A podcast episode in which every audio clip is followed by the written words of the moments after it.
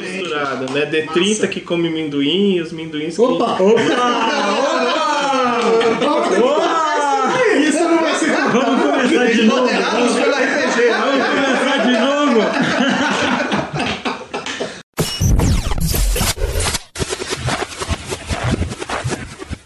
Olá, você que ouve o podcast D30 RPG, o melhor podcast sobre RPG do país. Da mente. De águas claras.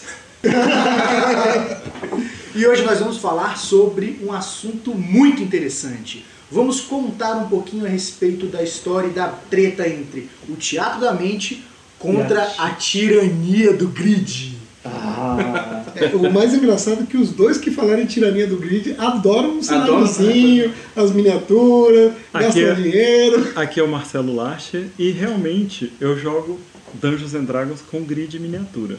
Inclusive já gastei dinheiro demais com isso, devia parar, devia ter um Alcoólicos Anônimos de miniatura. Deve ter.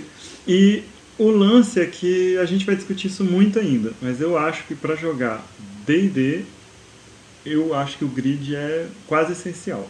Agora, eu joguei muitas coisas, inclusive jogo Vampire, por exemplo, em que não faz sentido nenhum ter um grid. Aqui é a Janari Damascena e eu também gosto muito de grid. Assim, quando eu estou usando jogos de D&D, principalmente, sobretudo, eu gosto de ter o grid assim, para poder marcar, principalmente pelas últimas edições, a gente tem uma marcação muito forte de miniatura, do espaço, o efeito de área da- das coisas. E eu acho muito legal os cenáriozinhos mesmo, então também gasto algum troco com isso. Mas eu passei muitos anos sem jogar, é, usando miniaturas. Até na terceira edição do D&D eu jogava sem miniatura. Eu falava, galera, contava pra galera como é que funcionava, como é que estava a cena, e aí o pessoal imaginava, quando muito eu usava uma marcaçãozinha no papel. Eu comecei a mudar esse conceito depois que eu joguei uma aventura muito fera de Battletech, em que o, o mestre pegou, ele botou um- o cenário, a gente jogou RPG, e na hora do combate, ele, então, agora a gente parte para as miniaturas. Os mechs. Bota, é, bota os mechs aqui e tal. Melhor, melhor jeito de jogar isso aí. E, era, e foi fenomenal, que aí ele pegou e posicionava exatamente. Aí na hora do combate, era combate estratégico, a lá quarta edição do D&D. Você bota aqui, conta isso, Anda assim, tanto, tal, anda tanto. Só que médio com régua. É, médico com régua, exatamente. Médico com régua, faz, e foi super legal. Beleza, aqui é o Dini Cavalcante. Cara, é, tem um, um negócio chamado D&D quarta edição, que foi o que me fez começar a comprar miniaturas. tá? Até a terceira edição eu jogava 100. Achava muito legal quem tinha. Eu tinha uma coleçãozinha de miniaturas de chumbo, daquela época em que tinha algumas Dragão lojas... dourado. É, antes disso até, que tinha aquelas, aquelas miniaturas que vendiam na Só de Ler e na Valhalla, Uhum. e aí então vendia um monte de miniaturas de chumbo, mas eu me desfiz de todas elas. E principalmente por isso. E, eu- As de hoje em dia não dão câncer mais, né? Não É. são de chumbo.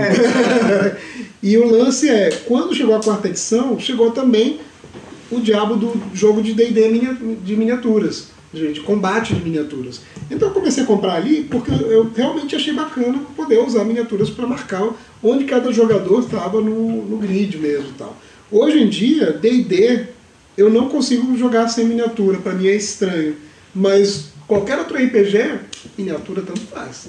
Mesmo que tenha esquema de, ah, você tá a tantos metros dele, não sei o que. Não, bota no papel aqui, ó, tá mais ou menos aqui, pronto, acabou. entendeu? Então, para mim é, é só o D&D que ficou focado para mim em miniaturas por conta do- das peças mesmo. entendeu? Fala galera, aqui é o Malen. Eu, assim como o Jimmy também, até a quarta edição, não jogava com miniatura. Eu era mais aqueles técnicos de time de futebol, de vôlei, faz o desenhozinho, você tá aqui, você tá aqui, e vai. Isso que é teatro. Mas com quarta edição realmente teve esse incentivo pra gente usar. É, Era obrigatório, né? Pra- né? é, só que, apesar de ter essa, essa questão de você usar obrigatoriamente miniatura, eu sempre passei a usar a miniatura mais como um posicional para o pessoal, mais como orientação, como o próprio Janari falou. Tanto que, assim, diferente desses maníacos aqui de miniatura, eu tenho o básico para simplesmente só botar na mesa e falar: você tá aqui, você tá aqui, você tá aqui, os monstros estão aqui, acabou. Bom, galera, aqui é o Thiago Rolim, né? Um dos Ei, minduins. bem-vindo, tá? bem-vindo. É, É isso aí, eu quero dizer que dos irmãos Rolins, os famosos irmãos Rolins, eu sou mais gente boa. Por isso que você veio no podcast, né? É, a gente não chamou o outro, não. Porque, Foi chamado primeiro. É, não, merecia, não. E e- eu, na verdade, eu, eu fiz o processo inverso da galera aqui. Eu eu comecei jogando com miniaturas, com aquelas mesmo de chumbo, que, que arrancava, tirava os pedacinhos que vinha com alicatinho, lixava, aquelas coisas todas. E dava câncer.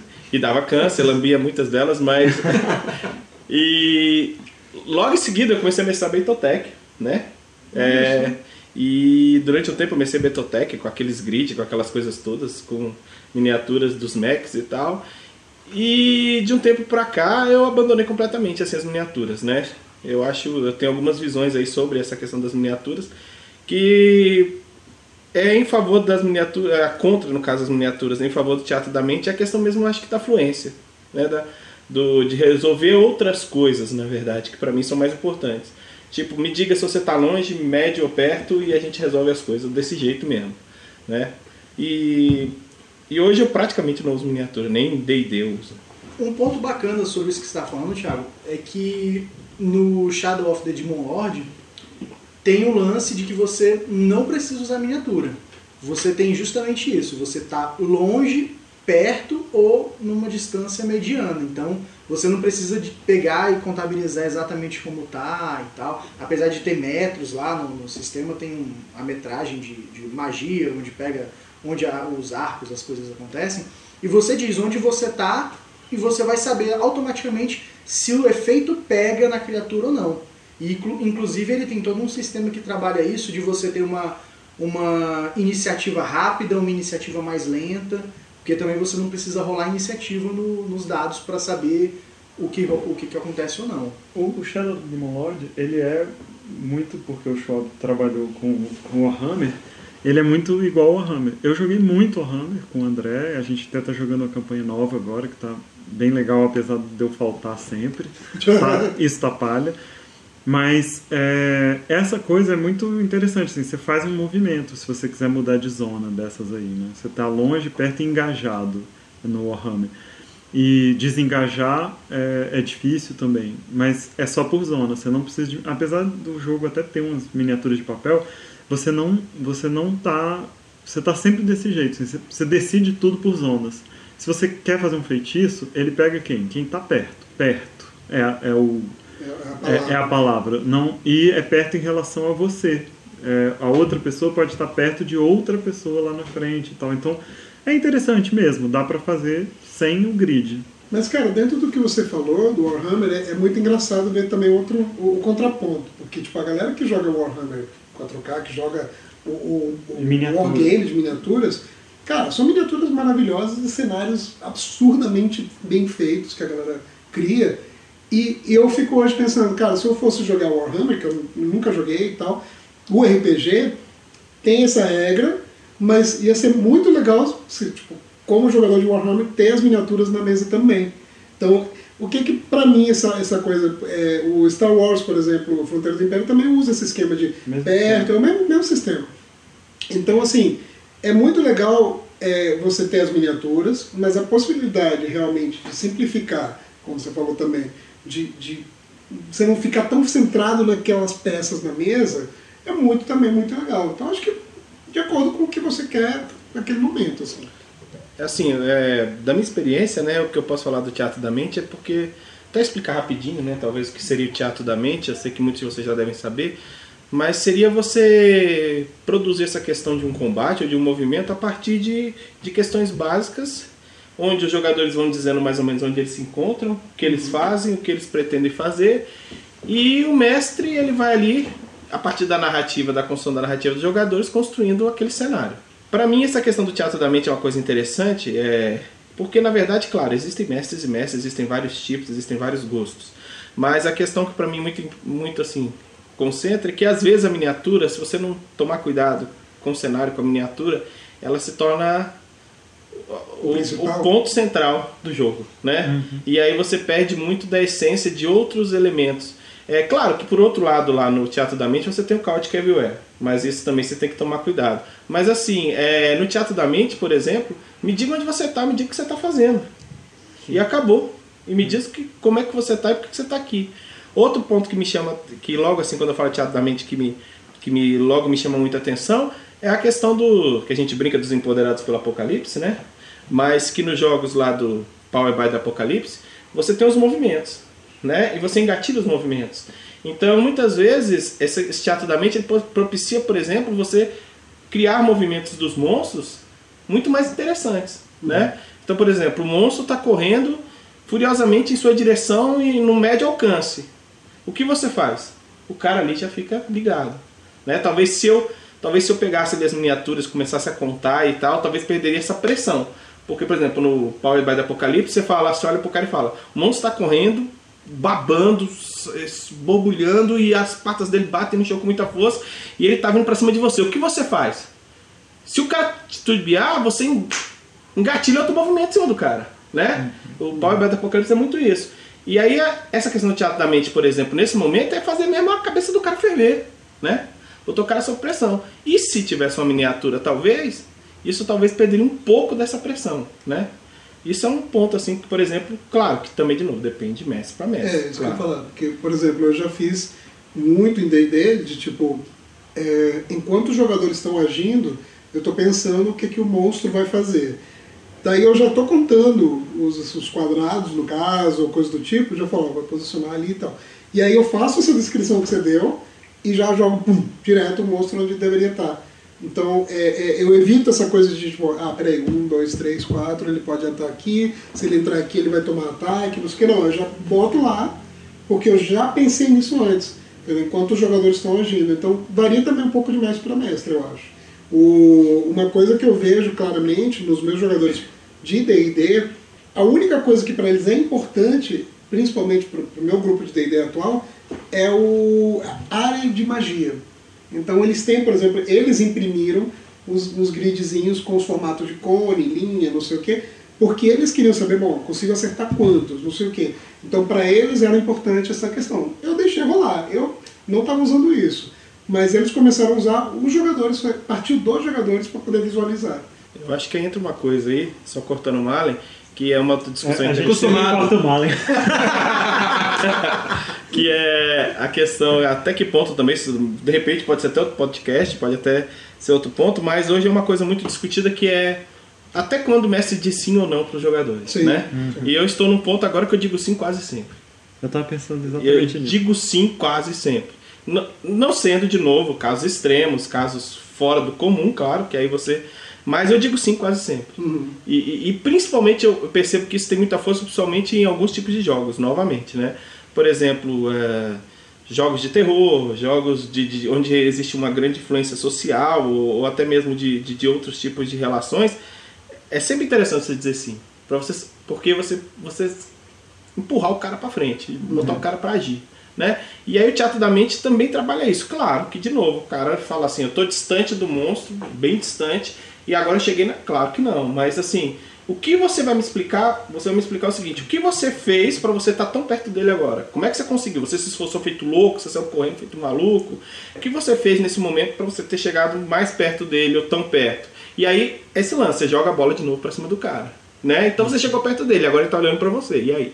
Para mim, o meu, o meu ponto com as miniaturas é, é justamente esse. A minha, a minha preocupação é a mecânica das miniaturas acabar afetando o desenvolvimento do jogo, o roleplay do jogo. Porque o cara tem jogadores que estão preocupados se a miniatura está flanqueando, se vai ter ataque de oportunidade. Tem. E perde muito tempo isso. Aí acaba perdendo essa vibe que o Thiago falou. E pra mim, o RPG, essa vibe é tudo, cara. Então, assim, eu uso miniatura mais proposicional. Eu quero que o pessoal só olhe só pra se orientar. Ah, vocês estão numa, numa, numa, numa dungeon, tá meio estreito? Como é que tá a ordem de cada um? Acabou. Aí depois é roleplay e teatro da mente. E eu acho que também anda, anda da, da questão de como o mestre lida com essa questão mesmo do, do, do jogo dele, sabe? Eu acho que tem mestres e mestres para jogos e jogos. Eu sou um cara que eu não sento, vocês já viram, eu fico de pé. E o cara piscou, velho. O cara não olhou pra mim. O cara virou a cara e já joga outra coisa em cima dele.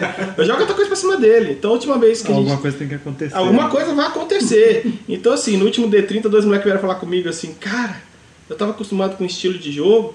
Cara, minha cabeça ferveu jogando com você. Porque você não deixava eu. eu- É, mas é o meu estilo. Tem mestres que curtem ficar sentadinho. Pô, vamos lá, conta aí. E tem jogador que eu acho pra todos os tipos, né? Tem pra todos os gostos. Pegando o gancho disso que você está falando, eu, o que eu queria falar era mais ou menos isso mesmo, porque tem jogo para todo mundo. Isso. Tem jogo pro cara que quer sentar e contabilizar quadrado, espaço, metro, É. pé, polegada. Não tem, tudo. não tem um jeito certo de Não jogar. tem um jeito não. certo. Não tem um jeito certo. E tudo, tudo é, o que, que o grupo quer? O grupo quer. Tem, eu já joguei com gente que queria, entre os combates, entre a mecânica de, pô, vamos contabilizar isso aqui, ter um momento rapidinho do roleplay, de conversar tal, fazer uma coisinha que outra. E teve grupo meu que, cara, a gente já fez jogo de ter de não ter um combate, um momento em que você pega pra fazer o sentar e vamos, vamos discutir isso daqui. Não, só roleplay o tempo todo. Aquele jogo que foi eu, o Eugênio e o Sérgio com você, que a gente ludi- ludibriou o Bugbear lá, a questão E do era sapão que a gente já falou. E era a quarta edição. Aquele, aquela, aquele, aquela campanha que a gente jogou com você, aquelas mesas né, que eram baseadas em Titan, Isso. né? É, a gente prezava mais o roleplay, a gente evitava combate, a gente procurava tentar resolver tudo na conversa. É, mas, é- mas o lance é que, por exemplo, o, o Savage Worlds, que eu estou mestrando agora direto. Sim. Savage Worlds, ele te dá é, medidas em metros. E ele fala, se você usar miniaturas, use quadrados, cada, cada quadrado é um metro. Se você não usar miniaturas, tenha mais ou menos uma ideia de, ah, são 5 metros de distância, não sei o quê. Então ele não tem essa mecânica do perto, longe, engajado. Uhum. entendeu? Então ele é um pouquinho mais difícil nesse ponto, mas até agora, às vezes que eu mestrei, não fez a menor diferença não ter miniaturas. Entendeu? Então, assim, eu acho que o D&D ele acabou me pedindo muito por conta disso, da, da- das peças que eu fui comprando ao longo dos anos. E, cara, é muito legal você montar a dungeon ó, gradativamente na mesa, é, é, você ter o personagem, o, o- a miniatura personalizada, por esse ponto. Mas, que dá pra jogar sem, tranquilamente. É porque essa, essa tradição do Dungeons and Dragons É, é, é uma tradição em que você- essa transição ela era dura Uhum. no começo. Você tinha a exploração e Uhum. depois o combate. Exato. Inclusive Verdade. é por isso que tem muita gente que fala quando você não quer fazer e os é, empoderados pelo apocalipse são assim também, não tem iniciativa. Por quê? Porque não tem um momento em que você muda da história para o combate. O combate é parte da história. Chegou a pizza. O que, o que é importante a gente pensar? Que o D&D e o RPG, ele surgiu de um jogo de miniaturas. Sim. Sim. Mas não quer dizer que nessa transição, nessa parte aí que foi o Marcelo estava falando, nessa transição de exploração de dungeon e tudo mais, fosse realmente a única coisa que você podia fazer. Não. Dava pra você jogar mesmo sem as miniaturas, porque naquela época já era difícil você conseguir miniatura. Sim. Então, você tem esse lance do teatro da mente justamente por quê? Pra você é, é- é a evolução como um RPG, de uma história que foi sendo contada, que você entra naquele lance de ao invés de ter um exército aqui, você en- entra na cabecinha de um cara Isso. e vai vendo e vivenciando aquilo que ele tá vendo, que ele tá fazendo, o que tá acontecendo. Eu acho que esse é o lance do teatro da mente. É, é, aí eu acho que tem dois pontos aí que é interessante que você falou. Porque assim, claro que o cara pode conseguir ultrapassar isso, mas quando você bota o teatro da mente, eu vou me preocupar mais em como você está se sentindo, por que, que seu braço direito está ferido, qual dor que você está sentindo. É, essas descrições, vamos dizer assim, é, de, de batalhas, elas se tornam, vamos dizer, mais viscerais, o- a- os sentimentos, as sensações nesse momento se tornam mais viscerais. Querendo ou não, é, às vezes com miniaturas você pode perder um pouco esse sentido da batalha. E, mas tem um outro ponto também, assim, ah, mas sempre se jogou assim? Cara, sim e não, né? Primeiro que a gente, esse início do RPG é uma coisa muito nublosa, né? A gente não tem muito assim, a gente tem descrições do que os caras diziam que faziam, mas e aí eu abordo um pouco essa questão da história mesmo, assim. Você tem certeza que os caras faziam isso desse jeito e jogavam desse jeito Exato. mesmo, né? Porque as lendas vão surgindo. É, porque as lendas vão surgindo. E, e assim, cara, tinha muito cara que não tinha nada e jogava RPG lá, sabe? O primeiro. D&D e eu faço uma coisa muito louca. É uma coisa minha, assim, né? Que é o seguinte, é, o Lucas até muitas vezes pede que eu faça isso. Eu, eu curto, cara, desenhar dungeon. Mas eu curto desenhar dungeon, é, muitas vezes no, do Dyson lá, Dysonization, eu, eu me amarro no Dyson. E aí eu curto desenhar dungeon normalmente em recorte. Ela não, ela não assim, tipo, 3D. olhando pra, por cima, mas ela olhando pela lateral, como se Ah, tivesse um eu, recorte eu, eu lateral. uma desenhada por você, inclusive. Pois é. E aí, cara, eu, eu, eu vou fazendo as profundidades a partir disso, né? Cara, quando eu vou mestrar muitas vezes que eu, que eu escrevo, que eu, que eu produzo isso, cara, eu jogo em, em cima da mesa, tudo. E ninguém. Mas aí é que Eu tá. jogo em cima da mesa e falo, vamos lá, vocês estão aqui na primeira entrada, e agora? E, e os caras piram, assim, tem gente que leva um susto, dá um pulo e fala, caraca, tu não vai ser revelado? Não, velho, tá aqui. Aham. E acabou. Eu, eu- e eu- uma coisa que eu acho muito legal que eu já fiz, que os jogadores fizeram e eu também já fiz, tá explorando uma dungeon, algum de vocês vai mapear a dungeon, e aí os jogadores vão mapeando de acordo com o que eu vou descrevendo. Cara, os efeitos que eu já tive com isso foram sensacionais, porque você vai descrevendo, tem um jogador que não- geralmente o que se oferece tem uma noção melhor desse tipo de coisa. Mas quando, quando o cara tem uma noção boa, ele vai ouvindo o que você vai falando e ele vai fazendo, eu já comparei, já olhei assim, tipo, cara, ele tá fazendo igualzinho a Dungeon com uma outra discrepância Uma ali, entendeu? Mas, mas é muito legal esse efeito também, sabe? E Tipo, tem uns RPGs agora que lançam uma nova ideia, o Torchbearer é um deles, que vem do Burning Wheel, que vem do Mouse Guard também, né? Que eles lançam uma ideia que é o seguinte, cara, tu vai sair pra uma dungeon. A dungeon antigamente que você tá achando ali era um túmulo dos grandes guerreiros da cidade. Cara, em algum lugar dessa cidade tem um mapa desse túmulo desses grandes guerreiros Vamos da cidade. biblioteca. Vai lá e primeiro e arranja o mapa. Ah, Então, um dos movimentos que eles fazem muitos jogadores, principalmente no Touchbearer, no, no Burning Wheel, e, e até dá pra fazer também no Mouse Guard, só que ele não fala muito sobre isso, é essa questão. Antes do cara sair pra dungeon, o cara tá com o mapa da dungeon. E ele chegou na dungeon com o mapa da dungeon. é porque alguém já esteve lá, né? Alguém já esteve lá, ou, ou se não, porque normalmente, convenhamos, a maioria das dungeons que os caras vão, era alguma coisa antes, né? É, claro que tem um lance também da surpresa, aquela dungeon, aquele local que ninguém nunca achou. Claro que isso é legal também. Mas é uma abordagem interessante essa outra, de que, é, pô, tu tá indo pro túmulo dos guardas, de novo, lá dos guerreiros, tá dizendo que lá tem um monstro? Pô, vai lá atrás da- do mapa, né? Inclusive, Thiago, muitas ilustrações dos livros de AD&D já mostravam os caras lá na frente da dungeon com mapa. Sim. Ou então eles lá dentro, com, eu conferindo pra cá ou pra lá, entendeu? Até na terceira edição tem uma ilustração maravilhosa que é o grupo de aventureiros na taverna abrindo o mapa da dungeon em cima da mesa. Tipo, planejando pra ir ainda. Como eles vão. Então o Tordek, aqueles personagens da terceira edição, estão todos em volta, assim, abrindo o mapa, assim, um mapa velho, que é o mapa da dungeon. Então, é legal, assim, mas aí que tá. é, ele não puxa pro grid isso necessariamente. Como Não, você falou, não a sua dungeon de recorte, ela nunca vai puxar pra um grid. Nunca vai puxar. Por Entendeu? isso que eu faço ela de recorte, normalmente. Esses RPGs são muito legais e, pô, mudou a minha forma de, de ver o Dungeon Dragons. Já falei disso várias Uhum. vezes aqui, ter lido o Dungeon World. Dungeon World. Dungeon World é muito legal. Se você ainda não leu, para o que você está fazendo aí agora e vai lá ler, porque. Mesmo que seja só ler pra aproveitar É, o- a ideia. Para aproveitar a do jogo. ideia, porque ele te chama atenção para isso, pro, pro quanto a gente esqueceu, às vezes, jogando vários RPGs, de descrever, narrar e dizer sim e tal, que é- são coisas muito boas, principalmente para o mestre, é muito bom, e a forma de fazer aventura é muito boa. Agora, esses RPGs, eles também trazem o Touch Bear, Mouse Guard que eu já mestrei, é muito legal. Eles também trazem um problema, que é a dependência, e o teatro da mente, que é a dependência do mestre. Toda hora você vai ver o jogador falando, mestre, posso fazer isso? Posso fazer aquilo? Eu tô aqui, eu tô ali. Sim. É, E isso eu acho que é uma limitação da qual o grid também te liberta. O grid empodera o jogador Hum. para ele saber o que ele pode fazer. O que eu gosto de fazer quando eu estou usando miniaturas é descrever ao máximo, descrever tudo que está acontecendo. Uhum. Inclusive o monstro saiu, assim como o Dini falou, e Adjetivos, né? depois é que a miniatura vem, porque É. senão, primeiro que hoje em dia você bota a miniatura na mesa, alguém vai lá com mãozão e ah, que legal essa miniatura. Ó, o nome dele é, o nome dele é Nightcrawler. Sempre, Sabe? velho. Nightcrawler. E eu quero muito, velho, dar um tapa na mão. Cara, não é essa miniatura, é um monstro que É eu só acabei de descrever. representação. entendeu? Sim, sim. Isso sim, pode atrapalhar às vezes, mas primeiro você fala. Ah, o lance da miniatura, o que eu faço é fazer um setup. Depois que eu descrevi, depois que eu descrevi a chama que tem lá no fundo, o altar e tal, não sei o quê, e todo mundo tá com aquilo na cabeça, eu tento já ter tudo planejado para, inclusive hoje em dia eu tô pensando já em fazer montado e trazer com bandeja, né? É, você fala que não gosta muito de assistir, mas eu, eu- é, isso é uma coisa que o Matt Mercer faz muito no, no Critical Role.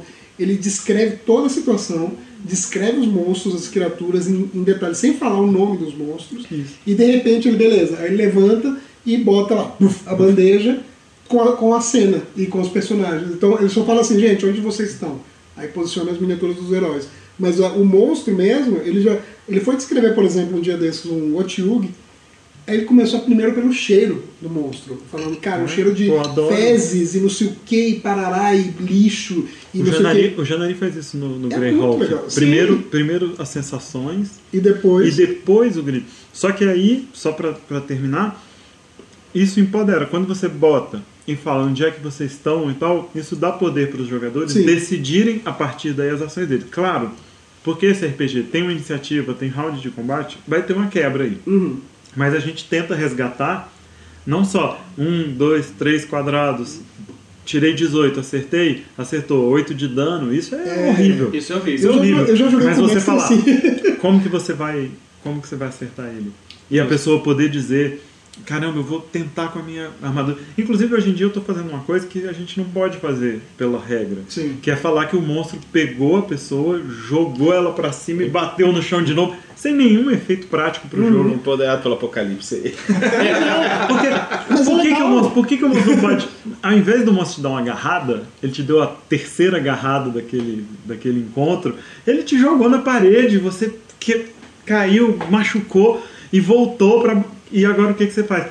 Porque não precisa ser sempre a mesma Sim. coisa. Exato. O problema, o problema que eu vejo aí é que também entra realmente o mestre em questão. Sim. Porque eu já joguei com mestres, é, já joguei com um mestre que ele chegava assim, tá, acertou, tanto de dano. Pá, aí você, beleza, joga. Aí, ah, tanto? Não, errou. Aí o monstro vai te atacar. E nem falava qual era o ataque, vai te atacar. Beleza, toma 20 de dano. Tipo, Tem- você não sabia, bonzinho. não, não tinha Não- uma, uma cor. não é bom, não é entendeu? Não tinha um tempero, entendeu? No, no- no negócio. É, e aí eu acho assim, que na verdade vocês estão falando aí, que talvez a gente possa estar falando aqui, seja um grid teatro da mente, né? É, É o ideal! Esse é o ideal! é o caminho do meio. É a fusão! Gente, mas nada melhor em RPG do que você usar as ferramentas que o jogo Sim, te dá. sim. Todas elas, não esquecer nenhuma. Exato. A miniatura é uma ferramenta, mas ela não pode ser o principal. Sim. Entendeu? Por mais que seja lindo. Durante muito tempo, agora não, agora eu tô num lance mais psicológico, pesadão e tal, né? Vocês sabem disso, o Malen também já experimentou. Mas durante muito Eu tempo eu não. curti, eu curti pra caramba, cara, mestrar com jogadores crianças, assim, personagens crianças. Por quê? Porque criança não sabe fazer nada direito, cara. e aí o cara olhava pra mim, aí falando isso que o Marcelo falou, e o que, que eu posso fazer? Velho, tu é uma criança. O que, que tu pode fazer? Tu pode fazer o que a criança pode fazer. O que, a criança pode fazer? Pegar uma pedra no chão e tacar em cima do cara. É, sei lá o que uma criança pode fazer, né? É, quando você. Eu gostava muito de mestrar com jogadores crianças e aventuras crianças, de crianças, porque com criança o cara se desprende um pouco do, da pistola. Do, do porrete, Da violência, dessa- da, tá? da violência Violência, nesse sentido, né? Então, assim, o monstro, por exemplo, eu, eu, eu, eu fiz uma última aventura agora que a gente está terminando de uma campanha do, do Monstro da Semana. Cara, o monstro fez uns quatro movimentos, não deu dano em ninguém, mas tava nego desesperado. Entendeu? Porque o carniçal pegou um, pulou em cima do outro, fez não sei o quê. E o nego tava louco, surtado. Sem e ter ele, acontecido e ele não deu mecani- dano. mecanicamente não aconteceu nada. Isso.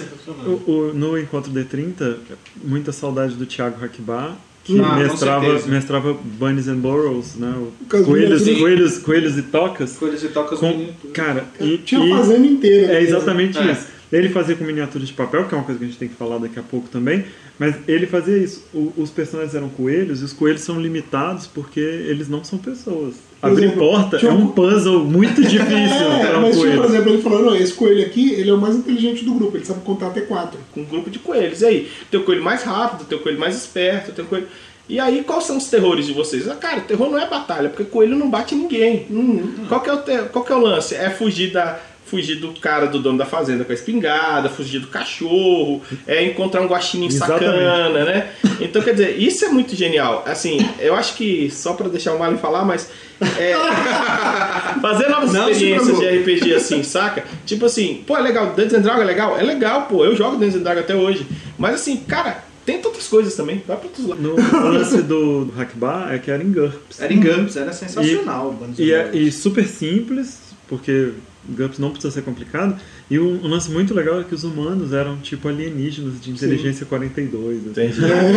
fazendo coisas complexas e ininteligíveis. Assim. Muito legal. Agora a pergunta que eu quero escalar é, já que era um jogo de GURPS de coelhos, tinha regra de cavar buraco? Tinha, tinha e, e, e uma regra, e uma regra complexa para acabar o melhor, buraco. melhor, vamos, vamos, É. dar o, vamos dar o devido crédito. Cara, pra mim, até hoje, o melhor mestre de GURPS, o cara que mais entende de GURPS que eu conheço é o É, Akbar. foi muito legal. E, e ele é um cara que ele conseguiu fazer uma coisa que eu fazia eliminando regras quando eu mestrava GURPS, ele faz sem eliminar as regras, ele consegue deixar um, um jogo de GURPS fluido Um jogo e simples, sem, simples. e sem ficar pensando, não, agora você precisa rolar isso, você tem que andar tantos hexágonos, o, o golpe pegou em tal coisa. Não, era Não, sensacional. Era o- o- sensacional. é um gênio. Ele é, cara, o Akbar, a gente. Akbar. Akbar, um dia. Vamos- podia vir pra Brasília para um encontro de 30 só Não, eu, mestrar. tinha que eu fazer acho que a gente tem que ir. A gente tem que A gente tem que ir tem lá que Gramado. Jogar lá É. com ele, pô. Vá. Separa o nosso lugar aí na. Mas assim, voltando um pouquinho rapidamente pra esse lance do desse meio termo aí, grid, teatro da mente, Amálgama. essa amálgama aí. Que é a melhor o, opção, o Carlos na minha falou aqui pra gente que ele viveu pra ouvir Empoderados pelo Grid. Sensacional. Mas eu, tem alguns anos atrás, eu mestrei uma campanha de Advanced Fighting Fantasy. No Fighting Fantasy, tanto o Advanced quanto o antigo, ele não tem regras para miniatura, ele não tem regra para grid. Ele até tem um- uma, ele tinha uma regra que era uma regra alternativa para você usar se quisesse. Eu meio que usei, o Marcelo jogou comigo, o Marcelo, a Camila, a Bia jogaram comigo, o Daniel. E aí eu meio que usei esse, essa regra alternativa para a gente poder usar os grid, para poder usar a miniatura e tudo mais. E era justamente isso. A gente o, o jogo ficou tão legal porque no meio do combate a galera não parava para pensar nessa vamos posicionar assim, não, já cada um já sabia mais ou menos como era a mecânica, né? Não tinha muita mecânica. E era o narrar o combate. Era eu não, não é só rolê e isso. Primeiro tentava se fazer uma ação. A pessoa falava, ah, porque. A, lembra que a Camila falou, ah, eu vou tentar então correr pela. dar um pulo pela parede, correr e atacar o monstro assim. Aí ela rolava o dado. Não conseguiu? Eu já dizia a falha. Conseguiu? Aí ela, ah, e eu consegui então, pulei em cima do- da criatura com a, com a espada, cravei no pescoço dela e tal. E os monstros faziam a mesma coisa. Às vezes rolava até um lance de rolar uma movimentação assim, ah, já que ela acertou a criatura dessa forma, não, o monstro vai pra trás, porque ele não vai ficar parado lá levando porrada. Ele foi pra trás um pouco, cambaleante e tal. E é um lance mais ou menos nesse estilo. Tem uma regra genial, cara, assim, claro. O pessoal da ideia aqui, os, os tradicionalistas, vão querer me matar, me enfocar. Mas tem uma ideia genial, que é o Mas seguinte. sempre querem. Tu quer. É, sempre. Por isso que os, por isso que os famosos irmãos Rolins. É, que, é, que é ou você pega um dado Fate, ou você pega um dado D6 e você joga um D20 no DD, um D6 ou um dado Fate. O que acontece? É, ímpares, por exemplo, são negativas, pares são positivos. Certo. Ou o dado Fate que ele vai te dar. Mais ou menos, ou nada. O, quando você jogar e conseguir algo e der positivo, ou der um o positivo número ou positivo, você conseguiu e conseguiu com positivo. E aí você abre uma oportunidade pro cara conseguir fazer uma narração mais interessante. É tipo assim, pô, eu consegui e consegui com sucesso total. Agora se o cara consegue numa rolagem com menos ou com ímpar, tá, tu conseguiu, mas alguma coisa deu Algo errado no meio. Não é algo que fez você errar o, movime- o movimento, não. Mas foi algo que te atrapalhou em alguma coisa. Ou você cria, no final eu caí no chão, não sei, do movimento, algo aconteceu. Isso é muito interessante porque assim, é, o cara vai criando uma nova mecânica, né? Sim. O cara vai. O jogador que, por exemplo. É porque RPG, querendo ou não, é experiência, é jogar, é jogar pra caramba. Aí o cara joga, joga esses dois dados, só essa experiência, joga um dado feito o D20 ou um D6 com ímpares negativos, pares positivos, que é uma experiência muito interessante. Eu, eu ia falar aqui sobre uma pesquisa que fizeram, porque eu acho legal e tal, mas eu vou botar o link aí pra Tirania do Grid. Esse cara que chama Mike Shea, que escreve o Sly Flourish, é um cara, Uhum, é um é cara, muito bom. é um cara muito bom. E ele escreveu um documento que está lá no, no Dungeon Guild sobre o teatro da mente, fazendo inclusive a adaptação das magias. Hum, Porque realmente as magias de D&D, elas têm tem áreas, área, área e, áreas e formatos. e distâncias. Uhum. Né? É, eu tô ou não tô a 60 pés desse monstro? É, é por isso que eu falo que tem um limite do que o, o mestre. Se você pergunta pro mestre, dependendo do estilo do mestre, ele fala, você não tá. Ou então ele fala, você tá. Uhum. Se você tem um grid, não preciso perguntar para ninguém. Eu Porque sei tá onde claro, eu né? estou. Exato. Eu sei onde eu estou e eu quero fazer isso. Agora, ele, ele fez uma pesquisa é, em- em 2016 é, com 6 mil pessoas, 6.600 pessoas, perguntando o que, que vocês usam na mesa de vocês, nas comunidades de D&D. E é pelo Twitter e vários lugares. E 63% grid com quadrados. Predomina muito nesse lance. E o Teatro da Mente é, é 18. No meio tem também o caminho do meio. Uma galera que usa o grid e Teatro da Mente ao mesmo tempo, tentando fazer essa coisa que a gente está propondo aqui. Você, você abriu justamente o, o tópico que eu ia chegar, que é o seguinte. é, na comunidade que eu participo de, de Dungeon Crafter, que é a galera fazendo cenários 3D para a porra toda, é, só alguns deles, não é a maioria, pegam todos esses cenários como os que eu faço e fazem com os quadradinhos é, esculpidos mesmo, né? Mas a grande maioria faz o cenário seco. Do tipo jeito que assim, você fez. Do jeito que faz. E alguns, por exemplo, tem um cara que fez uma- umas montanhas que, na verdade, elas, as miniaturas não ficam necessariamente em pé. Elas, às vezes, ficam meio assim, se você não colocar direito, elas caem e tal, não sei o quê. E aí houve uma vez um, um vídeo do Black Magic Craft que o cara falou, cara, usar ou não usar o grid. Grid no sentido dos quadradinhos mesmo. E aí ele falou, cara, pra mim funciona muito bem e tal, mas em alguns momentos é legal você experimentar essa, essa, o teatro da mente, porque você fala, cara, você tá aqui, o personagem tá aqui, o monstro tá aqui. Não tem quadradinho pra te guiar.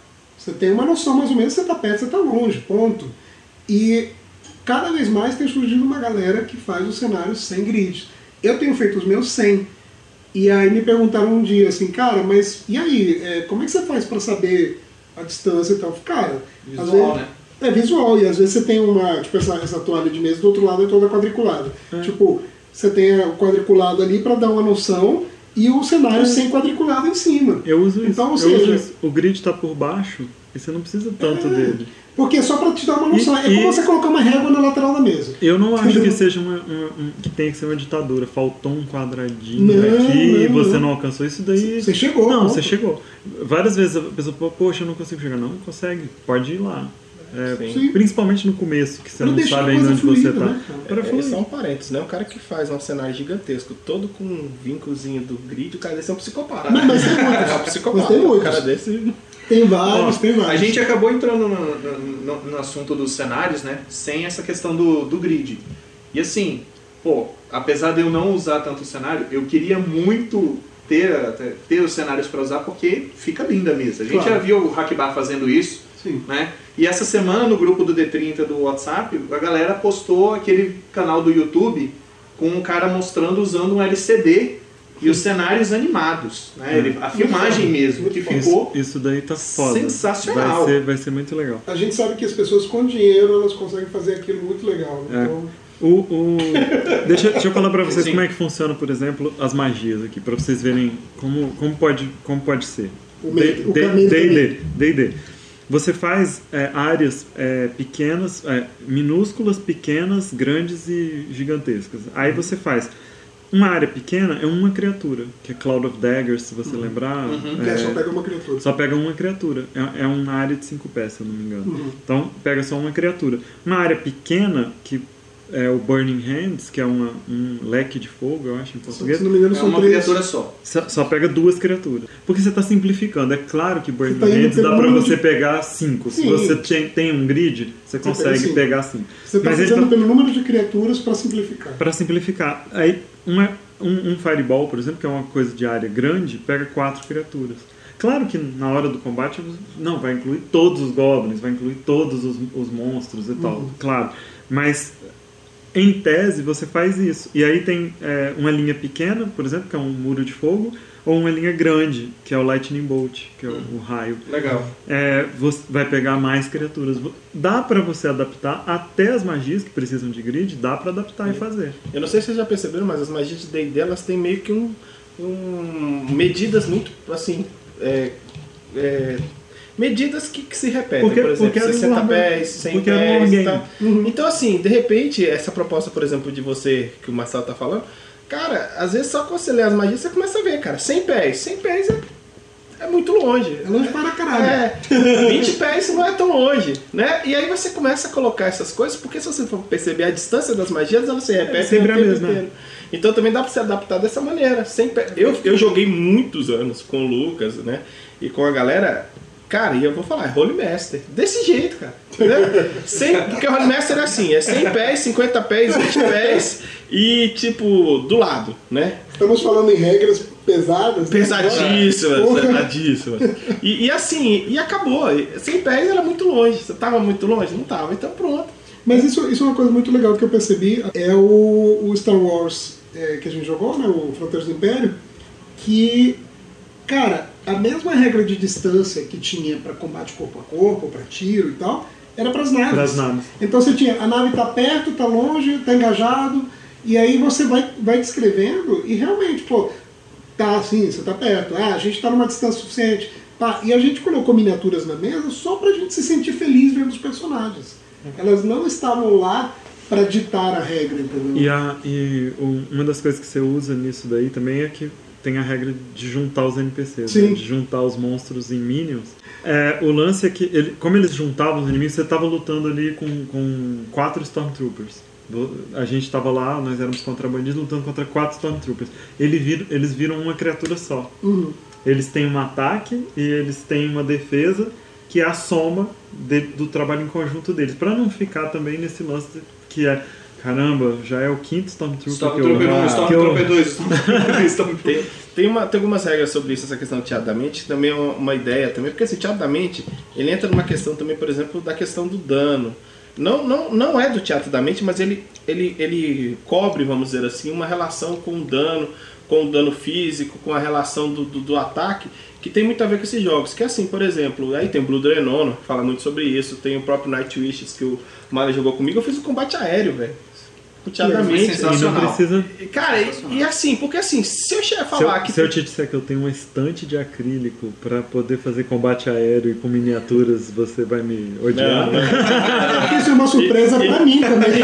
A gente tem que falar de mais uma dica aqui. A gente vai colocar alguns, alguns links. O, o Rafael Tomás saca pra caramba disso. O Hakiba também, que é miniatura de papel. Porque se você quer usar miniaturas, mas é, não quer acabar com a sua vida e Seu nem dinheiro. e com todo o seu dinheiro e tal, não precisa ficar comprando miniatura cara. Tem a Quimeron também, que a gente vai botar um link aí, que já teve no Encontro D30, super legal.